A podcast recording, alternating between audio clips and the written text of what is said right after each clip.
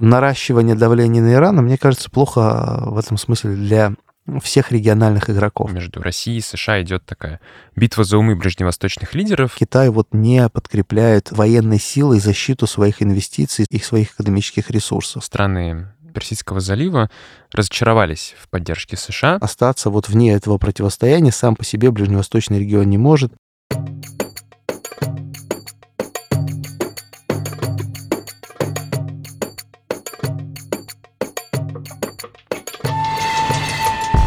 Друзья, всем привет!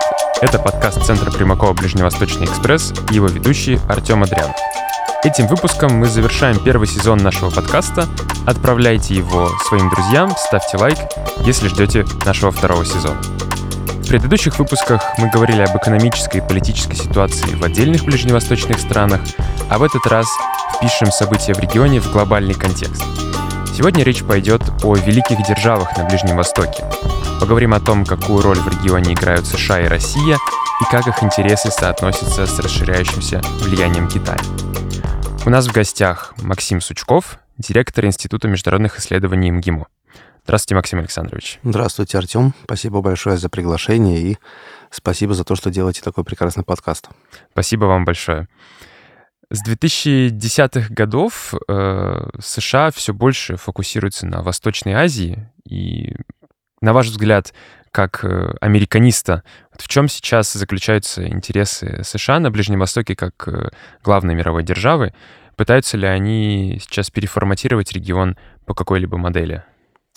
Ну, нужно, наверное, начать с того, что на протяжении последних семи десятилетий, а, фактически с момента такого интенсивного освоения ближневосточного пространства, а, Соединенных Штатов было пять основных направлений работы, пять таких больших стратегических целей. Э, первое – это обеспечение э, безопасности энергопоставок. Второе – это э, обеспечение безопасности Израиля. Третья цель, собственно, заключалась в том, чтобы не допустить доминирования какой-то другой крупной державы в регионе.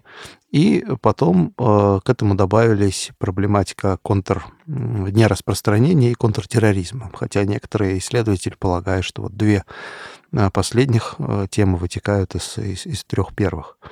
И вот эти направления, они э, актуализировались в конкретной политике. А, то есть во время холодной войны Соединенные Штаты пытались сделать все, чтобы не допустить доминирования Советского Союза в регионе. А, по безопасности Израиля была такая довольно сильная двухпартийная позиция всегда.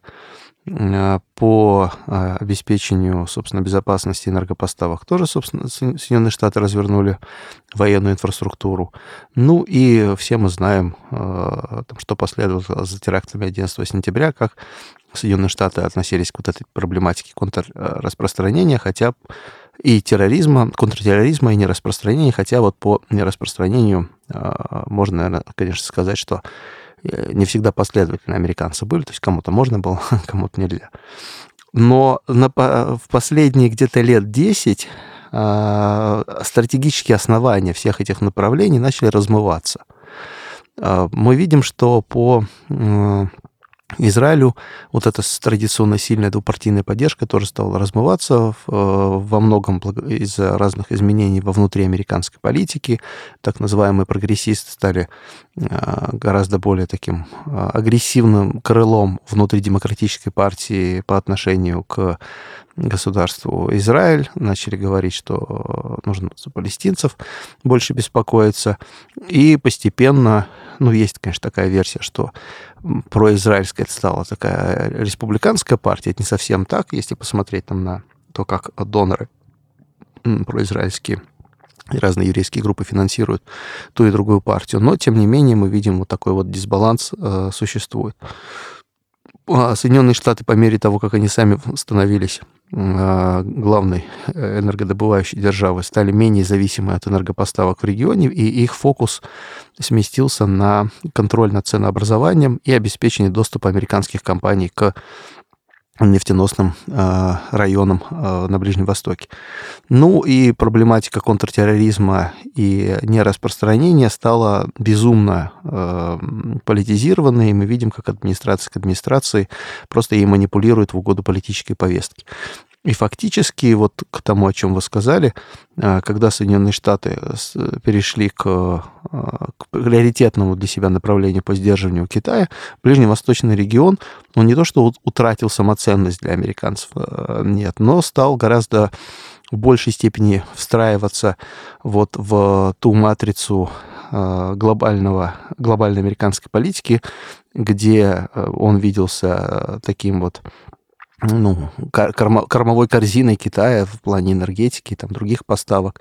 И необходимо было э, перестроить, переориентировать те государства, которые в регионе были, э, отодвинуть, скажем так, такого глубокого э, сотрудничества с Китаем, в, встроить их в вот эту антикитайскую линию, чем, собственно, американская администрация сейчас и занята. Но это если не говорить вот привязки к региональным сюжетам, они там тоже, конечно, есть.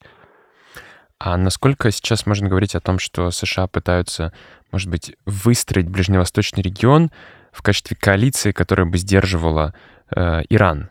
Потому что буквально недавно э, в Иране произошла серия взрывов, в том числе говорят о том, что беспилотник атаковал э, склад боеприпасов, и также были нанесены удары по иранскому конвою, который проходил э, от границы Ирака в сторону Сирии.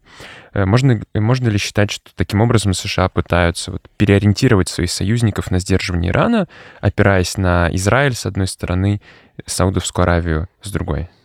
Ну, опять же, вернусь к немного такой э, глобальной проблематике, нем, немного назад отмотать. Если Соединенные Штаты относительно молодая держава, особенно по сравнению с другими великими державами, и весь их опыт великодержавного противостояния фактически сформировался в эпоху Холодной войны. Поэтому все те э, ну, заходы, инициативы, которые так или иначе казались им успешными в то время, американцы пытаются в той или иной мере перепаковать и использовать э, сегодня. И если вот после э, Второй мировой войны Соединенные Штаты видели главным для себя регионом сдерживания главного противника тогда Советского Союза, европейский, европейский, европейский регион. У них была такая большая идея в виде трансатлантического партнерства и была военно-политическая организация, которая эту идею должна была продвигать в виде НАТО. И э, вот как бы геополитически нужно было крупного противника в виде Советского Союза сдерживать с разных направлений. Там на западе Германия, на востоке Япония, на юге э, Турция, там с конца 40-х, начала 50-х годов. А после того, как закончилась холодная война и Соединенные Штаты э, полагают, что победили в ней, наверное, не без оснований, э, началась вот эта вот эра благоденствия, десятилетия так называемого однополярного момента, э, когда Соединенные Штаты полагали, что могут себе позволить э, ну, в разной степени экспериментировать во внешней политике и, в принципе, в мире делать то, что им угодно, просто потому что никем их вот эта мощь не сдерживалась.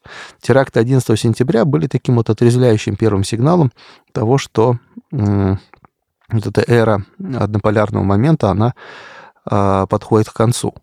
И Соединенные Штаты переместили фокус своего внимания на Ближний Восток, опять же, во многом по тем же лекалам, как они делали это в, в Европе. Была большая идея в виде демократизации Ближнего Востока, была попытка, начались там попытки всякого создания там, арабского НАТО и прочее, прочее, но была проблема с поиском главного противника, потому что международный терроризм при всей его опасности, э, он такой достаточно аморфный, и, условно говоря, нельзя пощупать, как можно там Россию и Китай.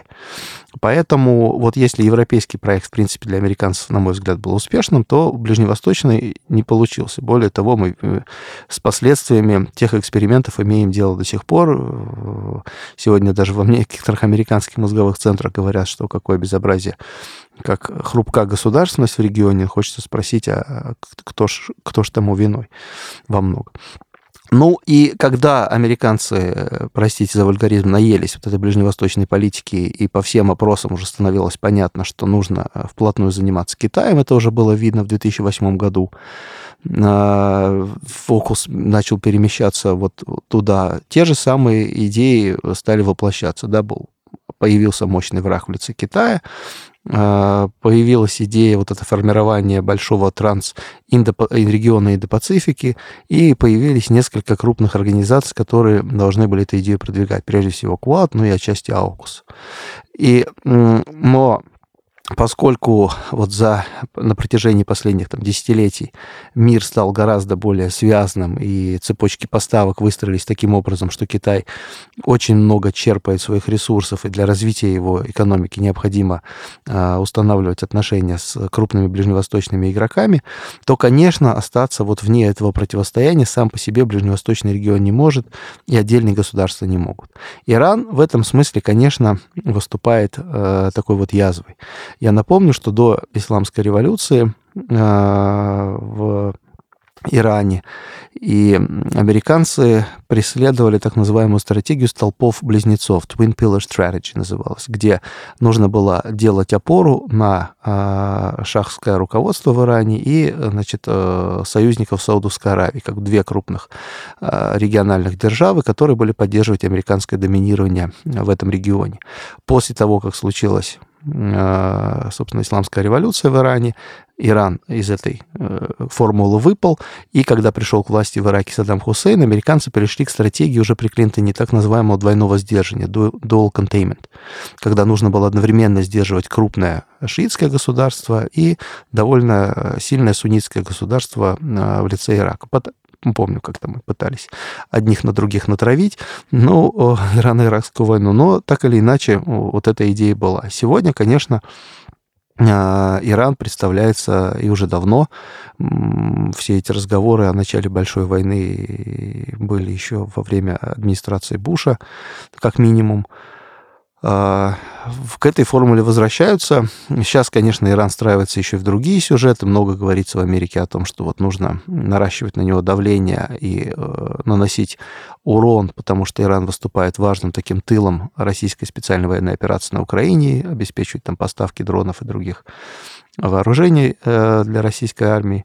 И вот пытаются его, конечно, с одной стороны э, поджать вот с, этой, с этого угла, но и непосредственно э, с точки зрения того, что он может представлять опасность там, для Израиля, его ядерная программа может угрожать американским союзникам и так далее. Поэтому, но поскольку американцы никогда, как правило, не воюют ни своими ресурсами, ни своими руками или ищут, по крайней мере, то, чтобы те ресурсы, которые они вложили, многократно отбить. А вот эта попытка, конечно, подтолкнуть, с одной стороны, там, Германию на передовую российско-украинского конфликта, а с другой стороны, арабские страны на передовую конфликта с Ираном, она, мне кажется, на мой взгляд, прослеживается довольно четко. Как, на ваш взгляд, это соотносится с интересами России на Ближнем Востоке? Потому что мы упомянули конфликт на Украине, и сейчас говорят о том, что хотя арабские страны и Израиль придерживаются нейтралитета в этом конфликте, все равно между Россией и США идет такая битва за умы ближневосточных лидеров. Россия стремится к тому, чтобы они оставались нейтральными, США стремятся их перетянуть на свою сторону, чтобы они прекратили сотрудничество, в первую очередь экономическое, с Россией. Можно ли проводить такую аналогию с эпохой Холодной войны, когда СССР и США стремились перетянуть в свой блок каждую из ближневосточных стран. Повторяется ли сейчас этот сюжет на Ближнем Востоке? Коротко отвечу, что соотносится с российскими интересами это очень плохо. И можно ли использовать здесь аналогию холодной войны? Ну, наверное, и да, и нет. Э, можно, если только мы под холодной войной здесь ее используем как некую метафору великодержавного противостояния, но не больше, потому что по всем другим параметрам это, конечно, конфликт другого порядка. Э, здесь нет попыток перетянуть в некий лагерь как таковой. Здесь, с одной стороны, есть у американцев, конечно, абсолютно циничное намерение а, затянуть их вот в ось своего влияния, где, с одной стороны, значит, американцы используют риторику того, что а, сегодняшнее великодержавное противостояние – это борьба демократии с автократиями, при том, что как только а, значит, России нужно было ограничить, как-то сдержать, э, тремя первыми государствами, с которыми американцы попытались как-то отношения разморозить, были Венесуэла, Иран и Саудовская Аравия. А, известные демократии, которые много от американских э, санкций, там, информационного давления а, постоянно страдают. Но американцы в этом смысле демонстрируют, конечно, такую акробатическую гибкость э, в этом смысле. И Поэтому вот здесь как бы вот идеологический момент с точки зрения американцев, я его не вижу, вижу здесь абсолютно такой циничный прагматизм.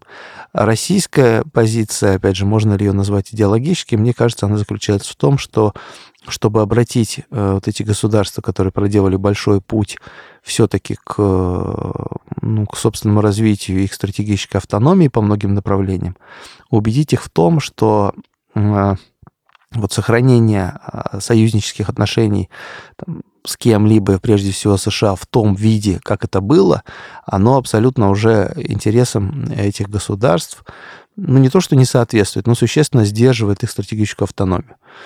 А, да, американцы при Трампе сделали, мне кажется, довольно изысканный шаг с соглашениями Авраама, пытаясь замерить арабские монархии залива и израильтян, вот подружить их против э, общего э, иранского врага и как бы заместить этим повестку арабо-израильского противостояния, которая там определяла динамику ближневосточного региона, э, большей части его существования там в современной истории. Но это же все равно довольно конфликтная повестка. То есть они пытаются снова создать некую коалицию против кого-то. Понятно, что Иран не ангел в белых одеждах, у него есть свои вполне понятные интересы, да, как связанные там, с доминированием, с расширением своего присутствия на Ближнем Востоке. Но э, вот эта попытка действовать э, такими инструментами 90-х годов, когда нужно там сколотить очередную коалицию э, и насытить ее оружием и запустить против там главного противника или того, кого американцы определяют главным противником, она, конечно, мне кажется, не стыкуется не то, что даже с российскими интересами, но и с интересами самих этих ближневосточных стран, которых долгосрочные программы развития, мы знаем, там у Саудовской Аравии до 30-го года, у Арабских Эмиратов. Нужна ли им всем большая война в регионе? Ну, наверное, в краткосрочном а, периоде можем, если там пофантазировать, да, там вырастут цены на энергоносители, кто-то получит много денег, особенно там энергодобывающие, но э, все-таки регион уже ну, таких вот прям крупных межгосударственных войн, ну, если не считать там арабскую весну, это все-таки там не совсем такие межгосударственные войны в том виде, как они были там на 80-е годы, но э, уже, ну, не сказал бы, чтобы отвык, но рисковать-то э, нужно ли? Вот в чем, вот в чем вопрос. поэтому э, наращивание давления на Иран, мне кажется, плохо в этом смысле для всех региональных игроков.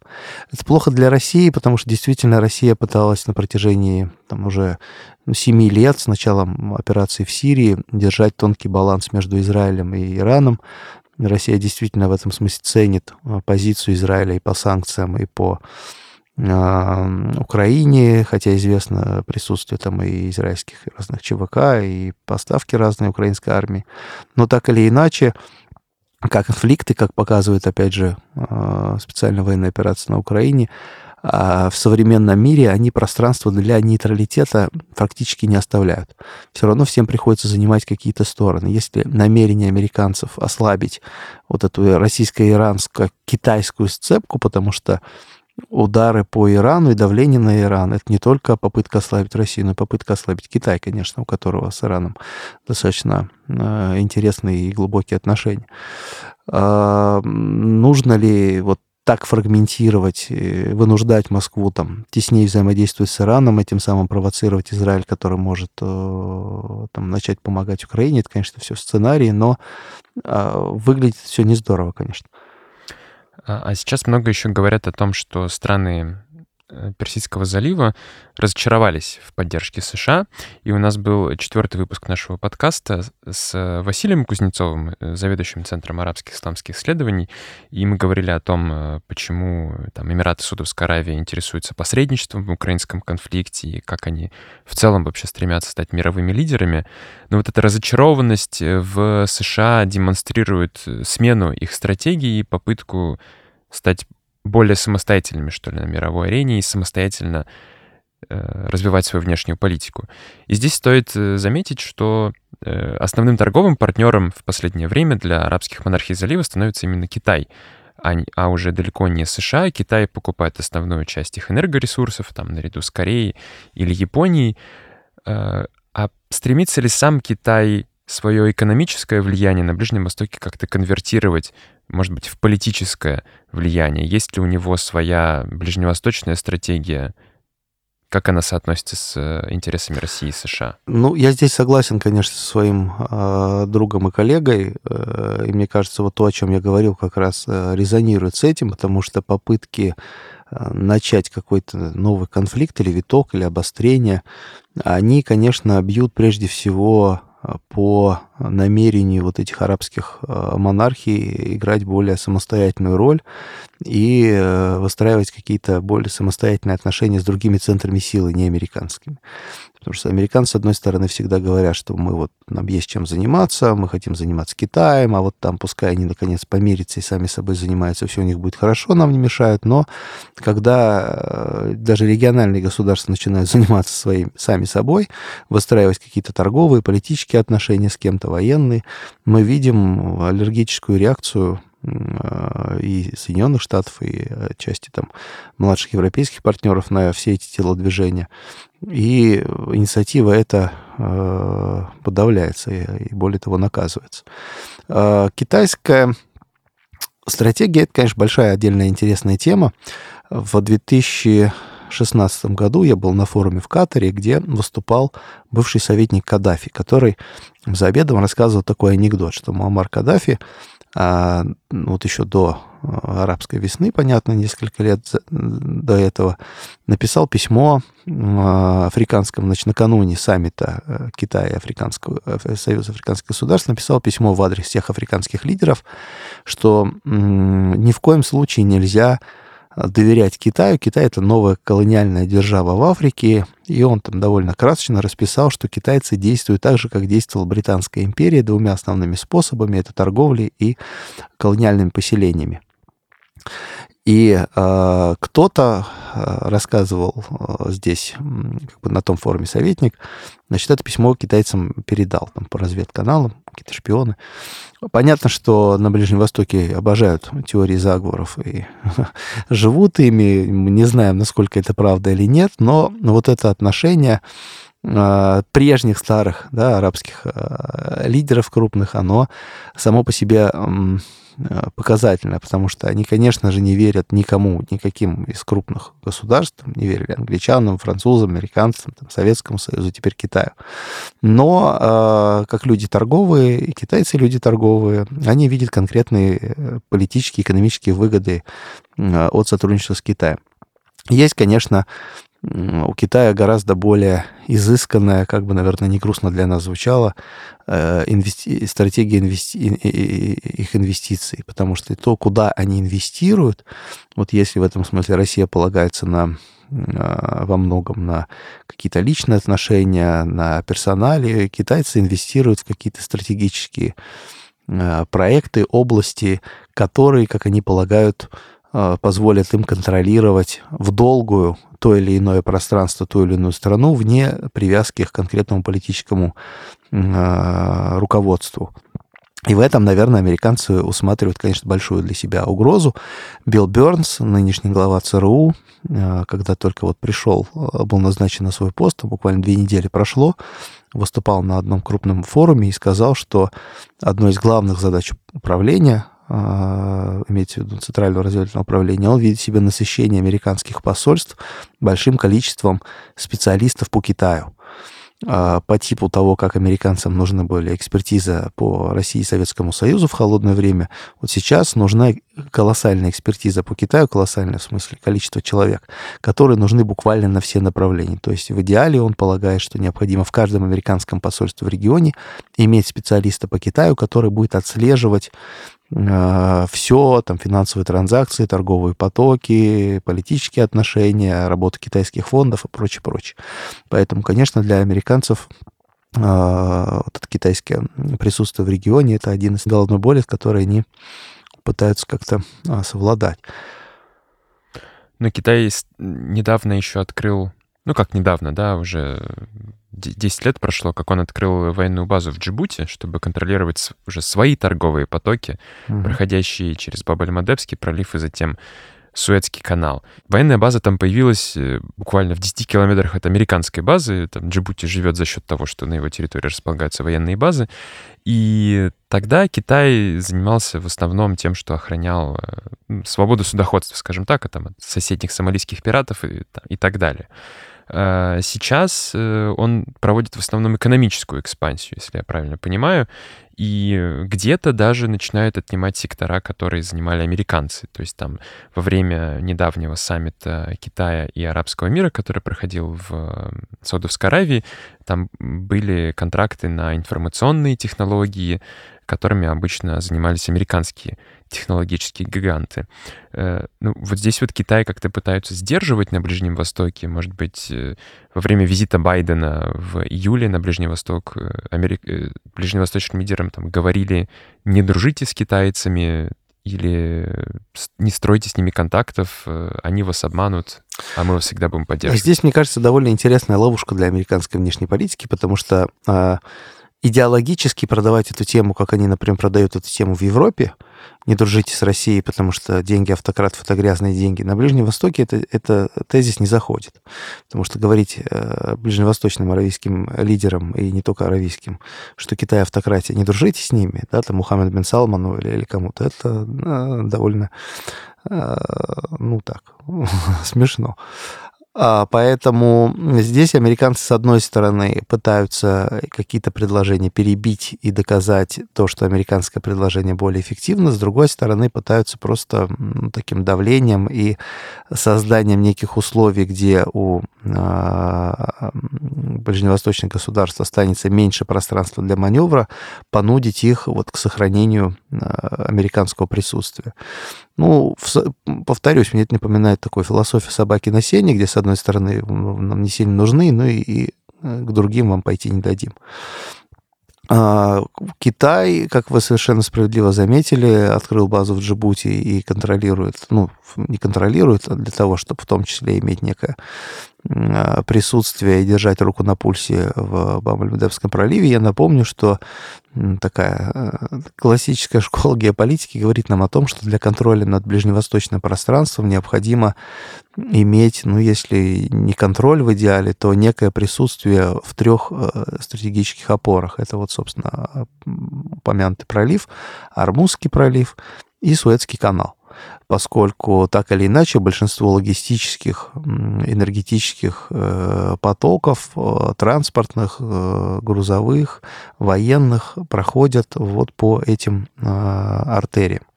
И мы видим, что все крупные державы, коль скоро тема нашей сегодняшней беседы «Великие державы», на разных этапах своей истории пытались иметь присутствие именно здесь. Да? И британцы пытались, и Россия даже в том числе с началом сирийской кампании проводила там с Ираном и совместные военные учения в Армузском проливе, и мы тоже знаем, что там Джибути, по-моему, как-то не задалось, и начали на другие прибрежные страны смотреть, э, в том числе, и мы помним, Советский Союз имел базу а, в Адане, и э, как бы отношения наши с Египтом и как бы наращивание военного присутствия в Восточном Средиземноморье тоже, в том числе в эту корзину. То же самое делают американцы, то же самое делают и китайцы.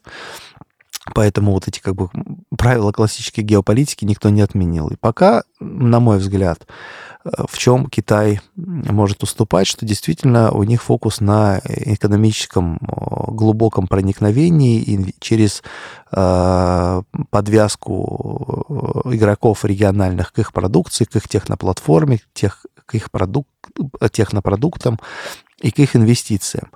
Но все это пока не подкреплено военной силой опять же, обращаясь уже в который раз сегодня в нашем сегодняшнем выпуске к параллелям с э, российско-украинским конфликтом, мы видим, что когда встает резкая необходимость у западных государств какой-то актив там, отнять или кого-то сдержать, никакими методами не гнушаются, никто не будет э, мягко обращаться. Поэтому если вот у американцев не получится э, как-то убедить или принудить мы знаем, что есть три метода убеждения, побуждения и принуждения. и убеждают аргументами, побуждают обещаниями, а принуждают угрозами. Поэтому я думаю, что здесь все может быть пущено в ход, пока Китай вот не подкрепляет э, военной силой защиту своих инвестиций, своего, их своих экономических ресурсов. В этом смысле был период, мне кажется, когда вот во время активной фазы сирийской кампании, когда Китай полагал, что он может играть роль такого вот э, проводника мягкой относительно силы экономической, а Россия будет вот таким вот охранником его ресурсов. Э, я думаю, что так это не работает, э, хотя какие-то сцепки, конечно, в регионе здесь могут быть, но вот это, мне кажется, такая вот уязвимость потенциальная для, китайских, для китайского присутствия в регионе есть. Максим Александрович, мы не раз уже упоминали э, старые колониальные державы в ходе нашего подкаста. В первую очередь про Великобританию и Францию говорили. Э, конечно, с приходом США на Ближний Восток в эпоху Холодной войны они во многом утратили там свое влияние, и все определялось дихотомией двух э, супер, э, супердержав. А сейчас через ЕС, через э, европейскую дипломатию пытаются ли они так или иначе повлиять на Ближний Восток, и, возможно, сохранить свое влияние, либо проводить свою повестку, если она, конечно, от, чем-то отличается от американской?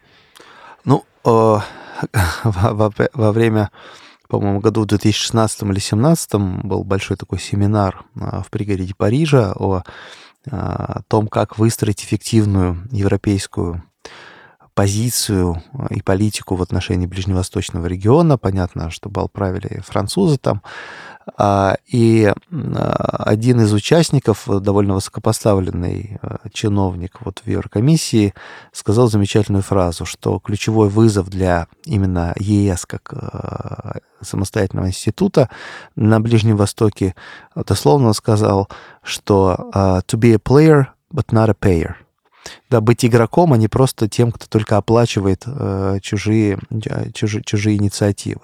И мне кажется, э, вот для ЕС в целом это действительно, э, ну, с их точки зрения, наверное, проблема, потому что э, не имея э, там, собственной армии, если мы не говорим там, про НАТО, именно Европейский институт, э, не может подкрепить там свои какие-то инвестиции, проекты, но и не имеет желания, не имел, по крайней мере, сейчас посмотрим, конечно, как это все будет развиваться на фоне всех э, текущих событий, э, ресурса и желания к э, военному участию. Да, предлагались программы помощи в основном по этой линии, использовался такой вот привлекательный образ Евросоюза как комфортного для жизни места, в том числе из-за чего и получили большое количество мигрантов, да, которые пошли магнитом на этот образ. А, ну и после того, как как раз-таки случилась эта мигрантская волна, а, перешли к идее о том, что нужно еще больше денег давать региональным правительствам, чтобы они там якобы создавали условия для местных граждан, чтобы те в Европу не лезли. Но региональные правительства в большинстве своем просто успешно эти деньги разворовывали и ничего для граждан не делали. А, и на этом фоне вот, вот такой вот вакуума вообще лидерства, наверное, Евросоюза как такового. Да, они пытались там, кстати, участвовать в каких-то переговорных форматах, довольно безуспешно, на мой взгляд. А, берут инициативу на себя ключевые старые колониальные державы, британцы и французы. Французы хотят, конечно, ну, здесь, наверное, отчасти это связано с личностью самого Макрона, который видит из себя какого-то там дипломата нового поколения, или не знаю, как лучше сказать, э, пытаясь там и по иранской проблематике э, безуспешно довольно там, себя проявить. И а, в, в Ливан, мы помним, приезжал а, тоже пока как бы И ливийским конфликтом занимался. И в Ливии позанимался немножечко, и в Сирии как-то себя там заявил, но не проявил. Вот. А, поэтому это... Но здесь много, конечно, дискуссий внутренних во Франции на эту тему, потому что в тех конфликтах, где французы участвовали, ну, в таком условно большом Ближнем Востоке, в американском его понимании, там в Мали в том же, э, не очень-то все, мягко говоря, и получилось, да, и безуспешно пришлось оттуда уйти. А, а вот у британцев э, тактика, мне кажется, довольно такая традиционная для них, меньше э, такой вот визибилити, да, но гораздо больше скрытых э, действий, что Британская империя, она хоть как такая а, полынь, которая отцвела, но тем не менее горчит. То есть все равно может создавать проблему. У нас, Хорошее сравнение. У нас э, много говорится в, в противостоянии, когда мы рассуждаем о конфликте с Западом про Соединенные Штаты, и практически вообще ничего о Британии. Что кажется мне совершенно напрасно, потому что и на постсоветском пространстве, в Центральной Азии, и на Ближнем Востоке британцы играют довольно сильную и деструктивную с точки зрения российских интересов роль. А, поэтому вот даже там ситуация вокруг Ирана, а, в Сирии, поддержка всяких там террористических и квазиповстанческих организаций, многие инициативы э, совместные с Турцией, кстати говоря, а, довольно успешно британцами реализуются. Понятно, что нет такого былого там могущества и ресурсов что-то на это тратить, но сохранение, ну, видимо, ну и британцы уже довольно глубоко и хорошо знают регион, учитывая, сколько они там времени провели. И они понимают, что для того, чтобы иметь Э, ключевое влияние на главные тренды и какие-то там реперные точки в регионе, не обязательно иметь военное присутствие соразмерное с американцами или вкладываться столько, сколько вкладывается Европейский Союз. Достаточно точечно э, участвовать в каких-то отдельных сюжетах, э, взаимодействовать с конкретными людьми и вовремя чего-то такое делать.